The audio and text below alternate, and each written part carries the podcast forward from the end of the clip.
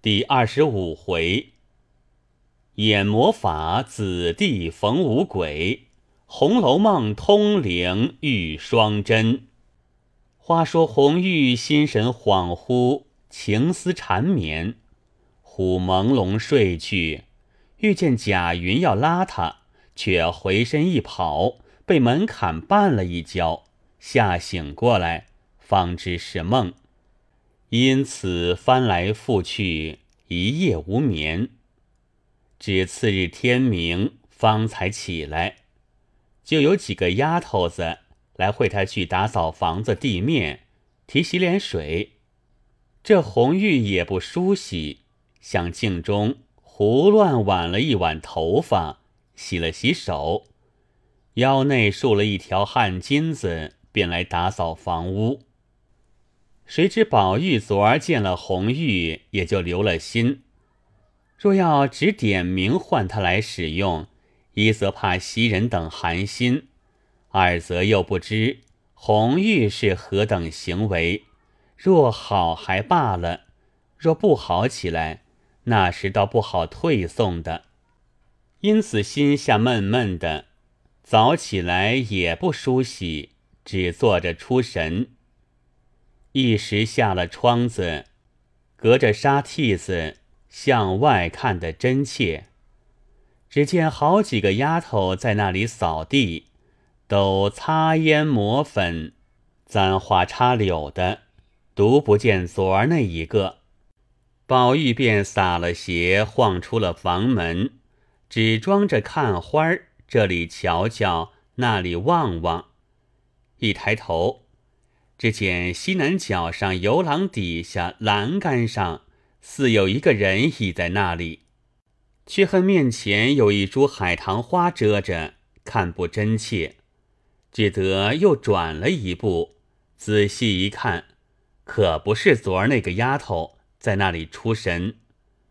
待要迎上去，又不好去的，正想着，忽见碧痕来催他洗脸。只得进去了，不在话下。却说红玉正自出神，忽见袭人招手叫他，只得走上前来。袭人笑道：“我们这里的喷壶还没有收拾了来呢，你到林姑娘那里去，把他们的借来试试。”红玉答应了，便走出来往潇湘馆去。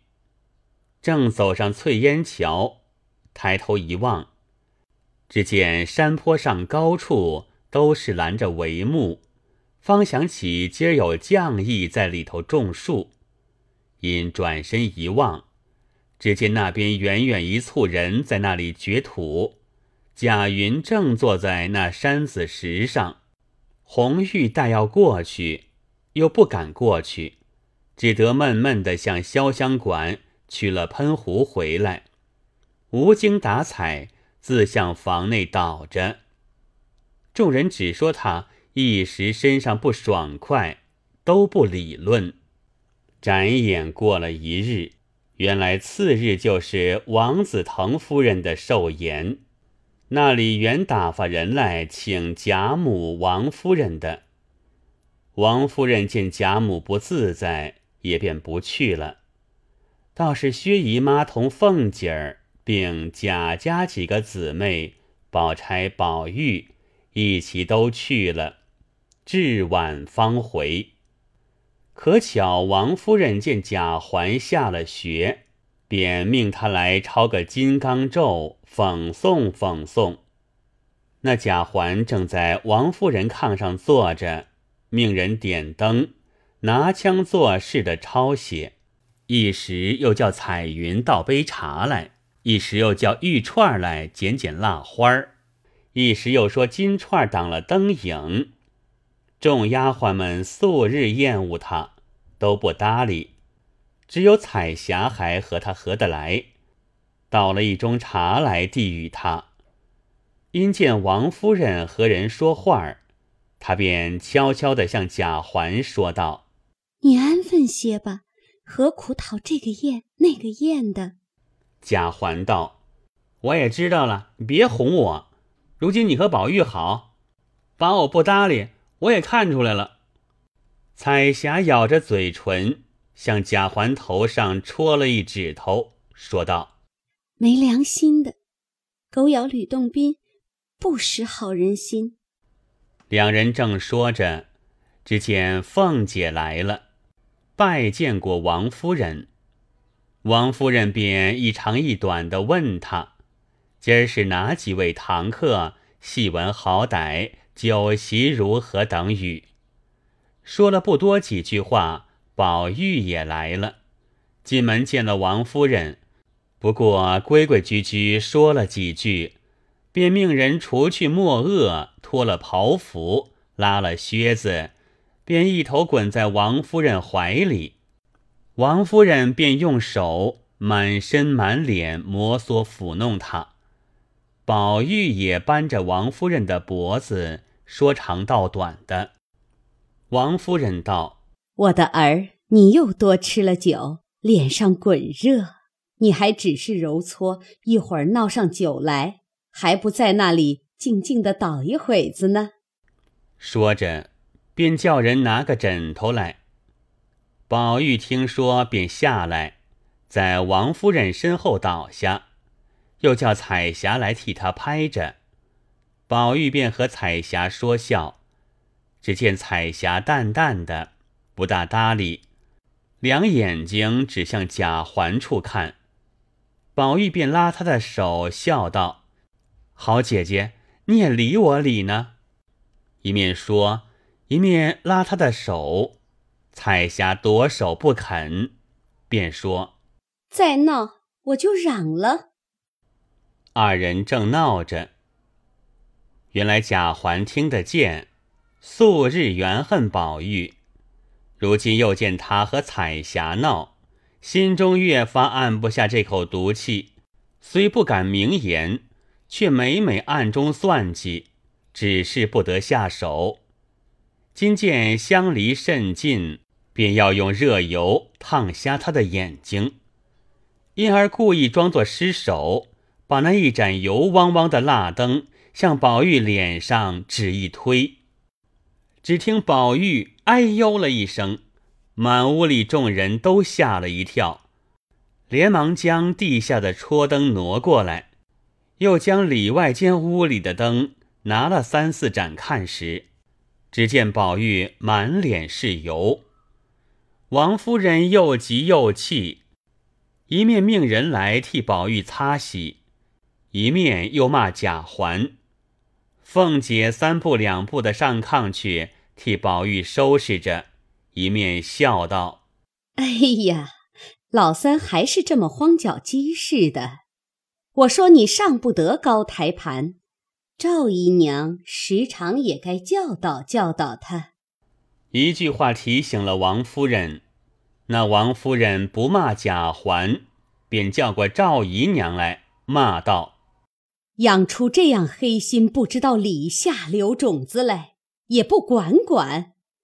几番几次我都不理论，你们得了意了，越发上来了。”那赵姨娘素日虽然常怀嫉妒之心，不忿凤姐、宝玉两个。也不敢露出来。如今贾环又生了事，受这场恶气，不但吞声承受，而且还要走去替宝玉收拾。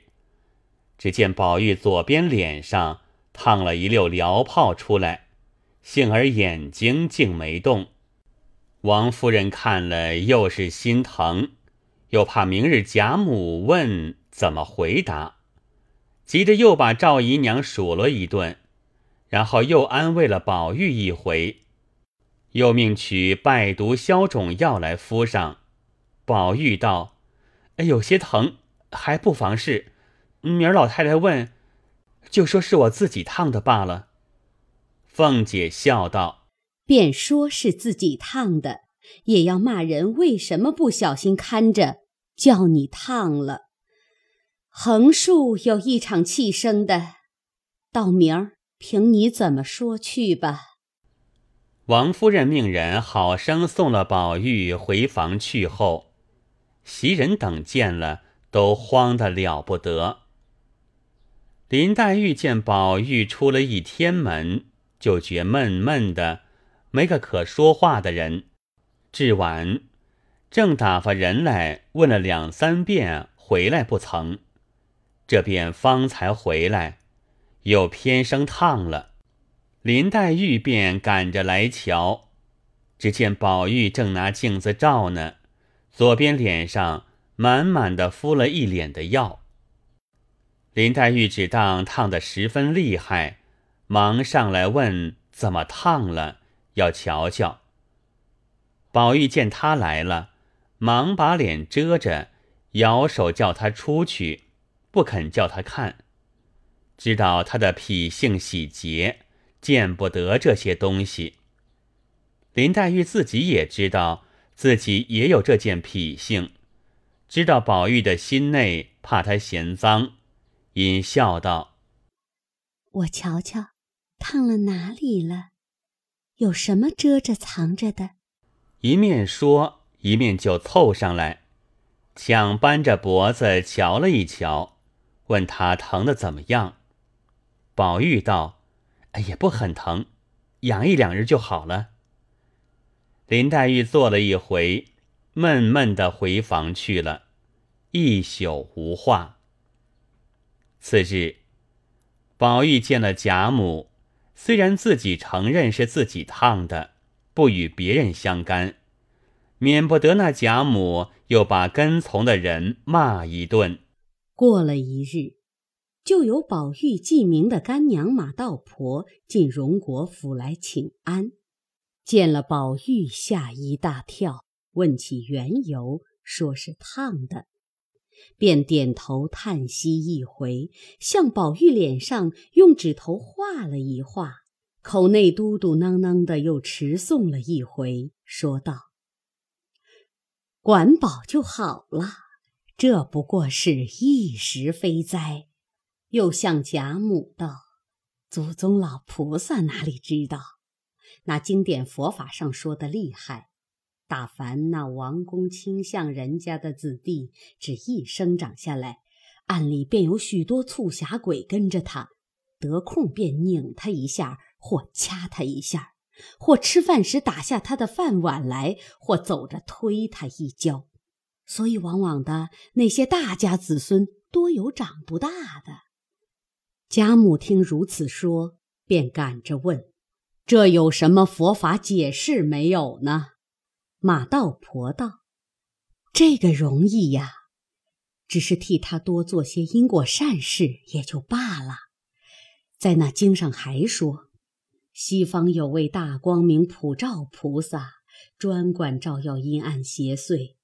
若有善男子、善女人潜心供奉者，可以永佑儿孙，康宁安静，再无惊恐邪祟撞客之灾。”贾母道：“哦，倒不知怎么个供奉这位菩萨。”马道婆道：“嘿，也不值些什么，不过除香烛供养之外，一天多添几斤香油，点上个大海灯，这海灯便是菩萨现身法相，昼夜不敢熄的。”贾母道：“一天一夜也得多少油？”明白，告诉我，我也好做这件功德的。马道婆听如此说，便笑道：“这也不拘，随施主菩萨们随心愿舍罢了。像我们庙里就有好几处的王妃诰命供奉的，南安郡王府里的太妃，她许得多，愿心大，一天是四十八斤油。”一斤灯草，那海灯也只比缸略小些。金田侯的诰命次一等，一天不过二十四斤油。再还有几家也有五斤的、三斤的、一斤的，都不拘数。那小家子、穷家子舍不起这些，就是四两半斤，也少不得替他点。贾母听了，点头思忖。马道婆又道：“还有一件，若是为父母尊亲长生的，多舍些不妨；若是像老祖宗如今为宝玉，若舍多了倒不好，还怕哥儿经不起，倒折了福，也不当家花花的。要舍，大则七斤，小则五斤，也就是了。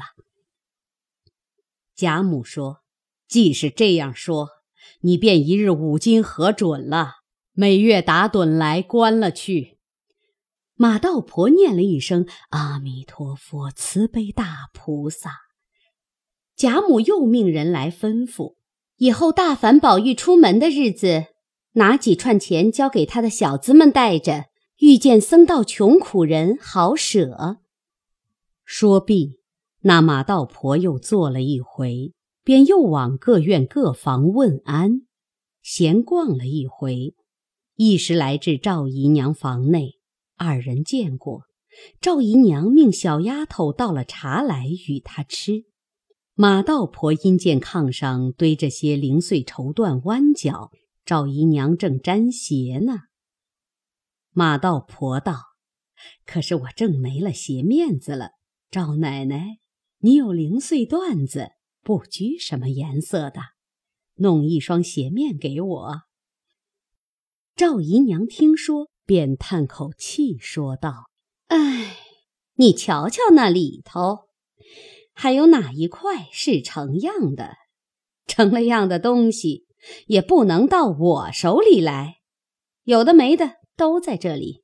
你不嫌，就挑两筷子去。”马道婆见说，果真便挑了两块绣将起来。赵姨娘问道。前日我送了五百钱去，在药王跟前上供，你可收了没有？马道婆道：“早已替你上了供了。”赵姨娘叹口气道：“阿弥陀佛，我手里但凡从容些，也时常的上个供，只是心有余，力量不足。”马道婆道：“你只管放心，将来熬得环哥大了，得个一官半职，那时你要做多大的功德不能？”赵姨娘听说，鼻子里笑了一声，说道：“哼，爸爸，再别说起，如今就是个样儿。我们娘儿们跟得上这屋里哪一个？”也不是有了宝玉，竟是得了活龙。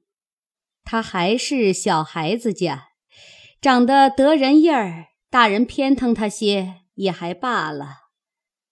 我只不服这个主。一面说，一面伸出两个指头来。马道婆会意，便问道：“可是琏二奶奶？”赵姨娘吓得忙摇手。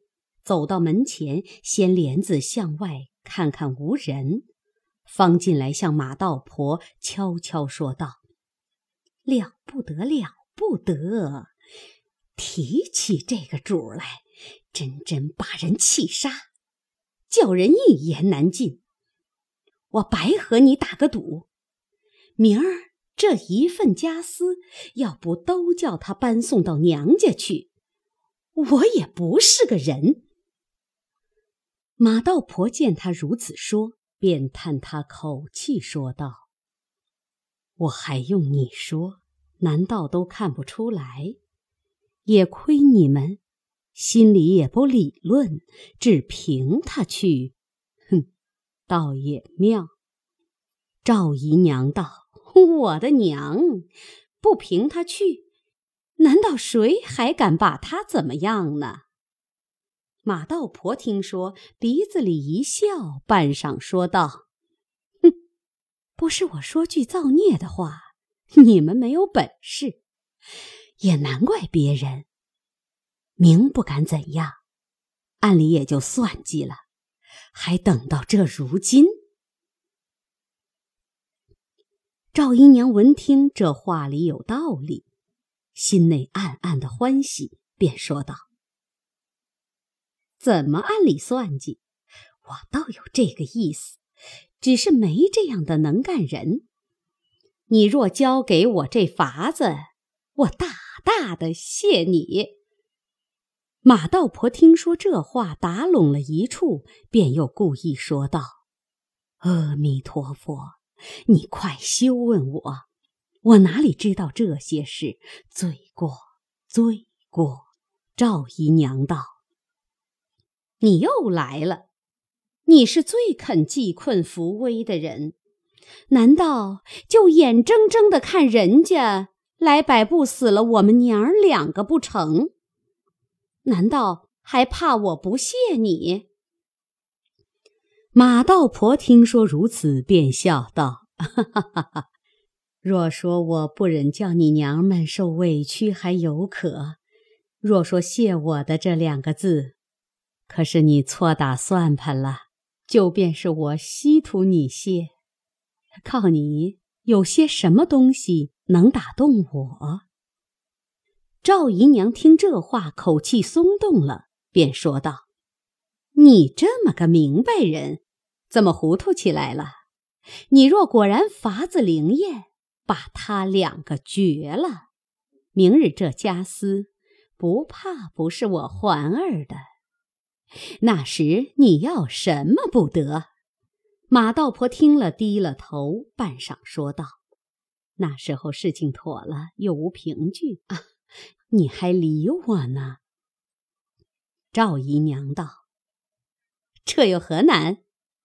如今我虽手里没什么，也零碎攒了几两梯级，还有几件衣服簪子，你先拿些去。下剩的，我写个欠银子文契给你。你要什么保人也有，那时我照数给你。”马道婆道：“果然这样。”赵姨娘道：“这如何还撒得谎？”说着，便叫过一个心腹婆子来，耳根底下叽叽喳喳说了几句话。那婆子出去了，一时回来，果然写了个五百两欠契来。赵姨娘便印了手模，走到橱柜里，将梯级拿了出来，与马道婆道：“这个。”你先拿了去做香烛供奉使费，可好不好？马道婆看看白花花的一堆银子，又有欠气，并不顾青红皂白，满口里应着，伸手先去抓了银子掖起来，然后收了欠气，又向裤腰里掏了半晌，掏出十个直角的青面白发的鬼来。并两个纸人递与赵姨娘，又悄悄地教她道：“把他两个的年庚八字写在这两个纸人身上，一并五个鬼都掖在他们个人的床上就完了。我只在家里做法，自有效验，千万小心，不要害怕。”正才说着，只见王夫人的丫鬟进来找道：“奶奶可在这里？”太太等你呢。二人方散了，不在话下。却说林黛玉因见宝玉近日烫了脸，总不出门，倒时常在一处说说话儿。这日饭后看了两篇书，自觉无趣，便同紫鹃、雪雁做了一回针线，更觉烦闷，便倚着房门出了一回神。信不出来，看阶下新蹦出的稚笋，不觉出了院门，来到园中，四顾无人，唯见花光流影，鸟语溪声。林黛玉信步便往怡红院中来，只见几个丫头舀水，都在回廊上围着看画眉洗澡呢。听见房内有笑声。林黛玉便入房中看时，原来是李公才、凤姐、宝钗都在这里呢。一见他进来，都笑道：“这不又来了一个？”林黛玉笑道：“今儿齐全，谁下帖子请来的？”凤姐道：“哎，前儿我打发了丫头送了两瓶茶叶去，你往哪去了？”林黛玉笑道。哦，可是倒忘了，多谢多谢。凤姐儿又道：“你尝了，可还好不好？”没有说完，宝玉便说道：“论理可倒罢了，只是我说不大甚好，也不知别人尝着怎么样。”宝钗道：“味道轻，只是颜色不大好些。”凤姐道：“那是暹罗进贡来的，我尝着也没什么趣儿，还不如我每日吃的呢。”林黛玉道：“我吃着好，不知你们的脾胃是怎样。”宝玉道：“你果然爱吃，把我这个也拿了去吃吧。”凤姐笑道：“哈哈，你要爱吃，我那里还有呢。”林黛玉道：“果真的，我就打发丫头取去了。”凤姐道：“不用取去，我打发人送来就是了。我明儿还有一件事求你，一同打发人送来。”林黛玉听了，笑道：“ 你们听听，这是吃了他们家一点子茶叶，就来使唤人了。”凤姐笑道：“哈 哈倒求你，你倒说这些闲话，吃茶吃水的。你既吃了我们家的茶，怎么还不给我们家做媳妇？”众人听了一齐都笑起来。林黛玉红了脸，一声不言语，便回过头去了。李公才笑向宝钗道。真真，我们二婶子的诙谐是好的。林黛玉道：“什么诙谐？不过是贫嘴贱舌，讨人厌恶罢了。”呸！说着便啐了一口。凤姐笑道：“哎呀呀，你瞧瞧，人物门第儿配不上，根基配不上，家私配不上，哪一点儿？”还玷辱了谁呢？林黛玉抬身就走，宝钗便叫：“平儿急了，还不回来坐着？走了倒没意思。”说着便站起来拉住。刚至房门前，只见赵姨娘和周姨娘两个人进来瞧宝玉。李公才、宝钗、宝玉等都让他两个坐。独凤姐只和林黛玉说笑，正眼也不看他们。宝钗、方玉说话时，只见王夫人房内的丫头来说：“舅太太来了，请奶奶、姑娘们出去呢。”李公才听了，连忙叫着凤姐等走了。赵州两个忙辞了宝玉出去。宝玉道：“我也不能出去，你们好歹别叫舅母进来。”又道：“林妹妹，你先略站一站，我说一句话。”凤姐听了，回头向林黛玉笑道：“嘿嘿嘿，有人叫你说话呢。”说着，便把林黛玉往里一推，和李纨一同去了。这里宝玉拉着林黛玉的袖子，只是嘻嘻的笑，心里有话。只是口里说不出来。此时林黛玉只是禁不住把脸红涨了，正着要走，宝玉忽然哎呦了一声，说：“好头疼。”林黛玉道：“该，阿弥陀佛。”只见宝玉大叫一声：“我要死！”将身一纵，离地跳有三四尺高。口内乱嚷乱叫，说起胡话来了。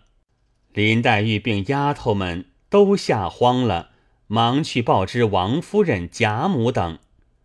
此时王子腾的夫人也在这里，都一齐来时，宝玉一发拿刀弄杖，寻死觅活的，闹得天翻地覆。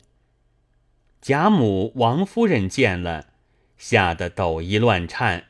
且儿一声，肉一声，放声痛哭，于是惊动诸人，连贾赦、邢夫人、贾珍、贾政、贾琏、贾蓉、贾云、贾平、薛姨妈、薛蟠，并周瑞家的一干家中上上下下、里里外外众媳妇、丫头等，都来园内看事。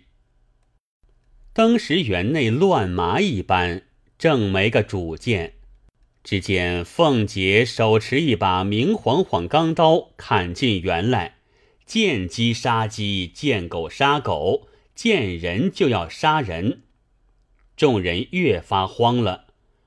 周瑞媳妇忙带着几个有力量的、胆壮的婆娘上去抱住，夺下刀来，抬回房去。平儿、凤儿等哭得泪天泪地，贾政等心中。也有些烦难，顾了这里，丢不下那里。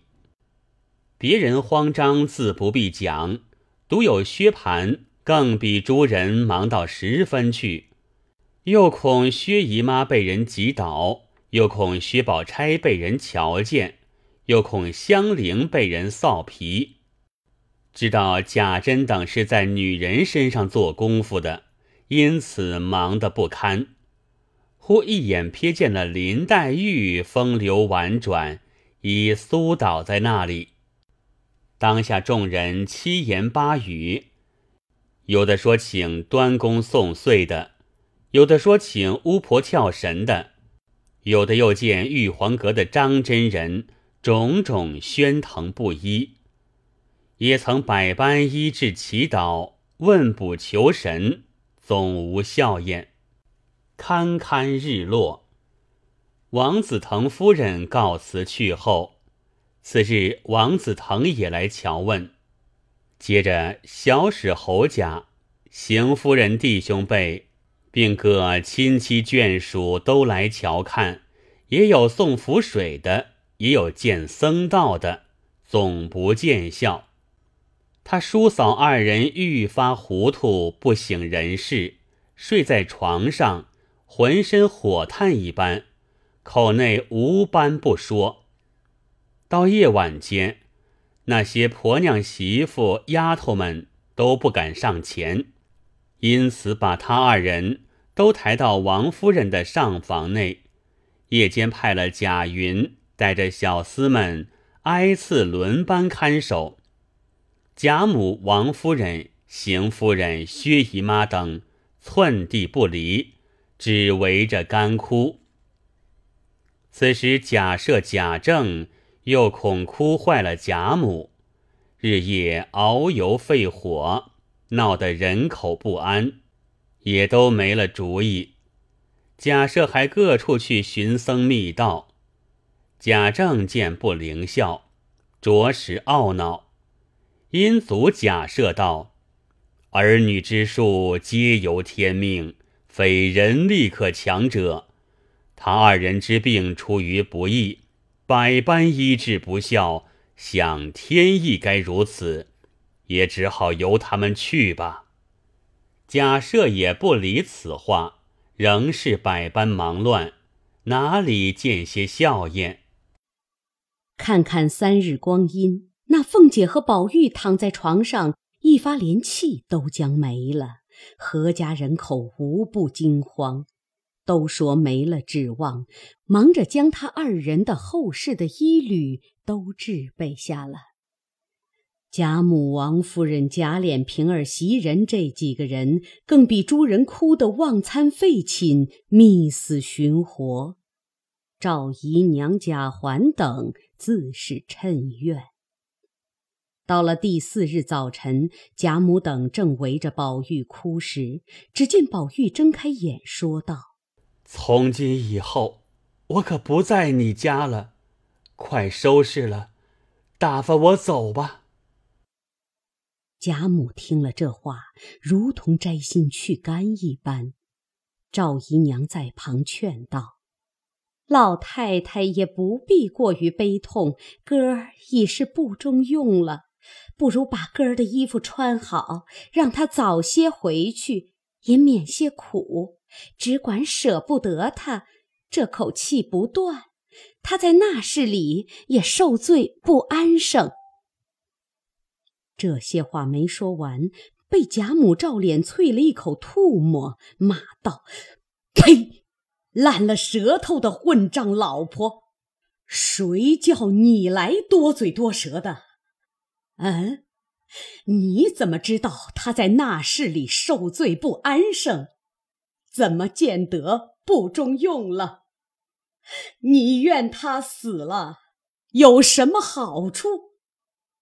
你别做梦，他死了，我只和你们要命。素日都不是你们挑唆着，逼他写字念书，把胆子吓破了。见了他老子，不像个避猫鼠，都不是你们这起淫妇挑唆的。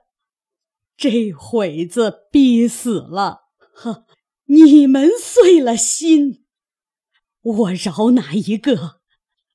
我我饶哪一个？一面骂一面哭。贾政在旁听见这些话，心里越发难过。便喝退赵姨娘，自己上来委婉解劝。一时又有人来回说，两口棺椁都做齐了，请老爷出去看。贾母听了，如火上浇油一般，便骂：“是谁做了棺椁？”一叠声只叫把做棺材的拉来打死。正闹得天翻地覆，没个开交，只闻得隐隐的木鱼声响，念了一句“南无解冤孽菩萨”，有那人口不利、家宅颠倾、或逢凶险、或中邪祟者，我们善能医治。贾母、王夫人听见这些话，哪里还耐得住？便命人去快请进来。贾政虽不自在，乃贾母之言，如何为拗？想如此深宅，如何听得这样真切？心中一稀罕，命人请了进来。众人举目看时，原来是一个癞头和尚与一个跛足道人。见那和尚是怎的模样？鼻如悬胆，两眉长，目似明星续宝光。破那芒鞋无助迹，阿扎更有满头疮。那道人又是怎生模样？一足高来一足低，浑身带水又脱泥。相逢若问家何处？却在蓬莱若水西。贾政问道：“你道有二人在哪庙焚修？”那僧笑道：“长官不须多话，因闻的府上人口不利，故特来医治。”贾政道：“道有两个人中邪，不知你们有何符水？”那道人笑道。你家现有稀世奇珍，如何还问我们要符水？贾政听这话有意思，心中便动了，因说道：“小儿落草时虽带了一块宝玉下来，上面说能除邪祟，谁知竟不灵验。”那僧道：“长官，你哪里知道那物的妙用？只因他如今。”被声色获利所迷，故不灵验了。你今且取他出来，待我们持诵持诵，只怕就好了。